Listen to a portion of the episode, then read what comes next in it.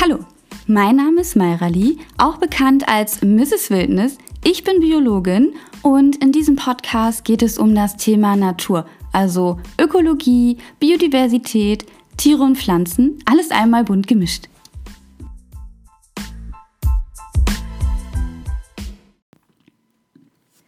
In dieser Folge beschäftigen wir uns mit der Frage, was machen Vögel eigentlich im Winter? Du erfährst unter anderem, welche Strategien Vögel anwenden, um die kalten Wintermonate zu überstehen, wie du sie dabei unterstützen kannst und warum man früher dachte, Vögel würden sich im Schlamm in andere Arten verwandeln. Ich muss gestehen, Winter ist nicht unbedingt meine Lieblingsjahreszeit. Sie ist kalt und nass und grau aber dafür auch zum Teil friedlich und ruhig. Ruhig besonders auch deshalb, weil beispielsweise das Summen und Brummen der Insekten fehlt, aber auch, weil nicht mehr so viele Vögel bei uns in Deutschland sind und uns mit ihrem Gesang schon morgens um vier aus dem Schlaf holen. Und wer hat nicht besonders im Winter schon mal darüber nachgedacht, in ein Land zu fliegen, wo es zu diesem Zeitpunkt schön warm und sonnig ist. Und genau das denken sich auch jedes Jahr unsere Zugvögel. Zu Beginn der Wintermonate fangen einige Vögel an, in wärmere Gebiete zu ziehen. Man nennt diese Vögel daher auch Zugvögel. Ich finde es immer wieder sehr beeindruckend, wenn man ab Herbst oder manchmal bereits auch im Spätsommer Schwärme am Himmel beobachten kann, welche in wärmere Länder fliegen. Doch Warum genau machen Vögel das eigentlich? Es gibt verschiedene Gründe, weshalb bestimmte Vogelarten in andere Areale ziehen. In den Wintermonaten herrschen andere Umweltbedingungen als im Frühling oder im Sommer. So sind beispielsweise die Temperaturen niedriger und auch die Ressourcenverfügbarkeit, besonders in Bezug auf einige Nahrungsquellen, ändern sich. Ein großer Grund, weshalb Vögel in andere Gebiete ziehen, ist daher das Nahrungsvorkommen. Während im Frühling und Sommer zum Beispiel überall Insekten herumfliegen, tun diese das spätestens im Winter nicht mehr. Das heißt, Insekten stehen dann nicht mehr als Nahrungsquelle für die Vögel zur Verfügung. Dementsprechend müssen Vögel, welche sonst hauptsächlich Insekten fressen, eine Strategie entwickeln, um damit umzugehen. Eine Möglichkeit ist es, die Nahrungspräferenzen zu ändern und einfach keine Insekten mehr, sondern etwas anderes zu fressen. Das tun beispielsweise die Meisen. Bei Meisen handelt es sich um Vögel, die dazu in der Lage sind, ihre Nahrungspräferenzen an die unterschiedlichen Umweltbedingungen der verschiedenen Jahreszeiten anzupassen. So fressen Kohlmeisen oder auch Blaumeisen im Sommer bevorzugt Insekten, Larven, Raupen, Spinnen oder auch Beeren. Diese Nahrungsquellen sind in diesen Jahreszeiten meistens auch sehr gut bis gut vorhanden. Im Winter und Herbst dagegen fressen sie hauptsächlich Samen und Nüsse. Schließlich gibt es spätestens im Winter, wie bereits erwähnt, keine Insekten mehr. Doch durch die Änderungen ihrer Nahrungsquelle müssen die Meisen nicht mehr zwingend in andere Gebiete ziehen und bleiben das gesamte Jahr über bei uns in Deutschland. Vogelarten, welche ein solches Verhalten aufweisen, nennt man Standvögel, weil sie ihrem Standort so gesehen dauerhaft, in Anführungszeichen, treu bleiben. Hierbei ist es wichtig zu wissen, dass besonders bei Jungvögeln, auch bei den Meisen, dennoch zumindest teilweise ein paar in wärmere Gebiete ziehen. Bei diesen Vögeln handelt es sich dann um sogenannte Kurzstreckenzieher. Womit wir auch direkt schon bei Möglichkeit Nummer zwei sind. Man kann auch in Areale ziehen, wo es zu diesem Zeitpunkt wärmer ist. Ganz einfach. Dementsprechend sind die Bedingungen dort meistens nicht so herausfordernd. In einigen Ländern ist es dann sogar so warm, dass dort weiterhin Nahrungsquellen wie zum Beispiel Insekten und Beeren zur Verfügung stehen. Bei den Zugvögeln unterscheidet man hauptsächlich zwischen Langstrecken- und Kurzstreckenziehern. Diese Begriffe sind leicht zu merken, denn sie beschreiben genau das, was du denkst, was sie beschreiben. Langstreckenzieher fliegen sehr lange Strecken. Also um genau zu sein, so circa 4000 Kilometer oder noch weiter. Zu den Langstreckenziehern gehören zum Beispiel die Nachtigall, der Weißstorch, der Kuckuck, Mauersegler oder auch Rauchschwalben. Dagegen ziehen Kurzstreckenzieher nur mehrere hundert bis circa 200 Kilometer weit.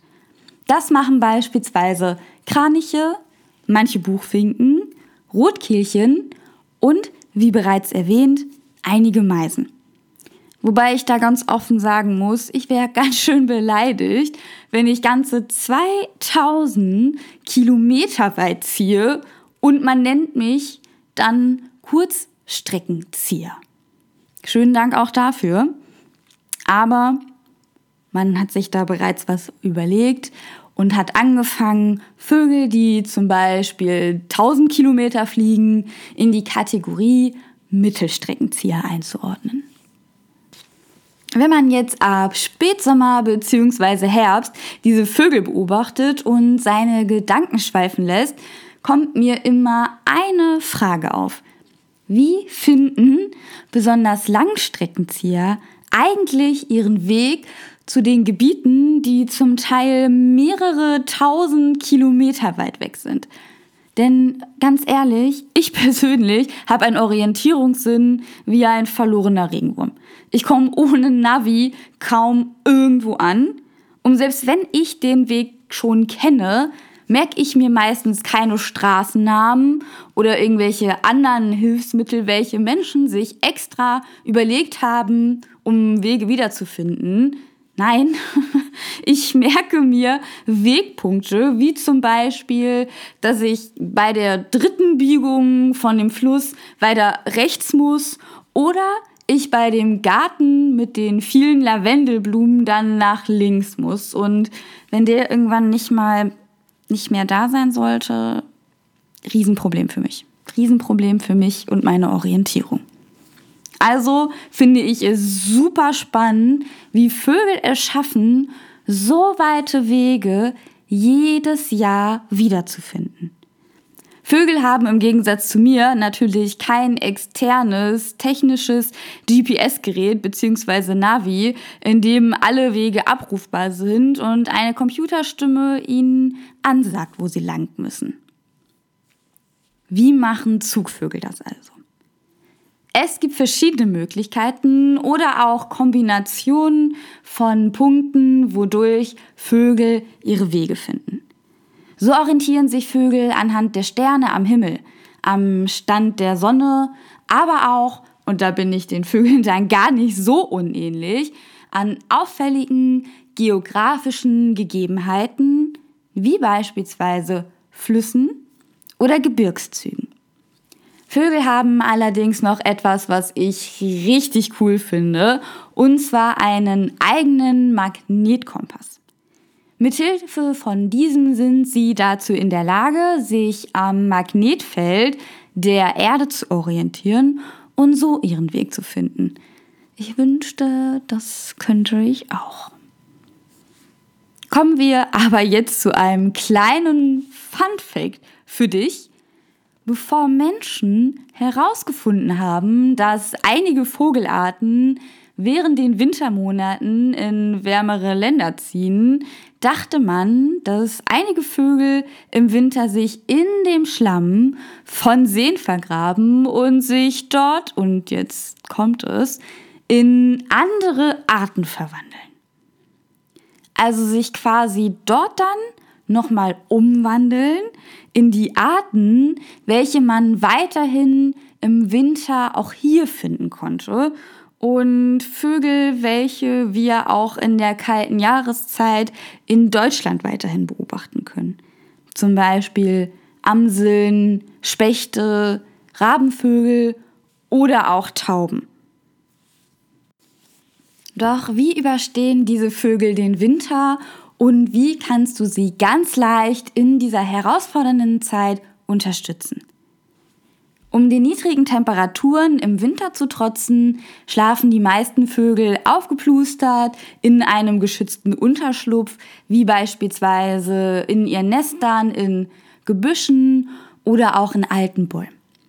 Wenn du diese Tiere also unterstützen möchtest, kannst du zunächst einmal diese Strukturen stehen lassen, also Gebüsche und auch alte Bäume.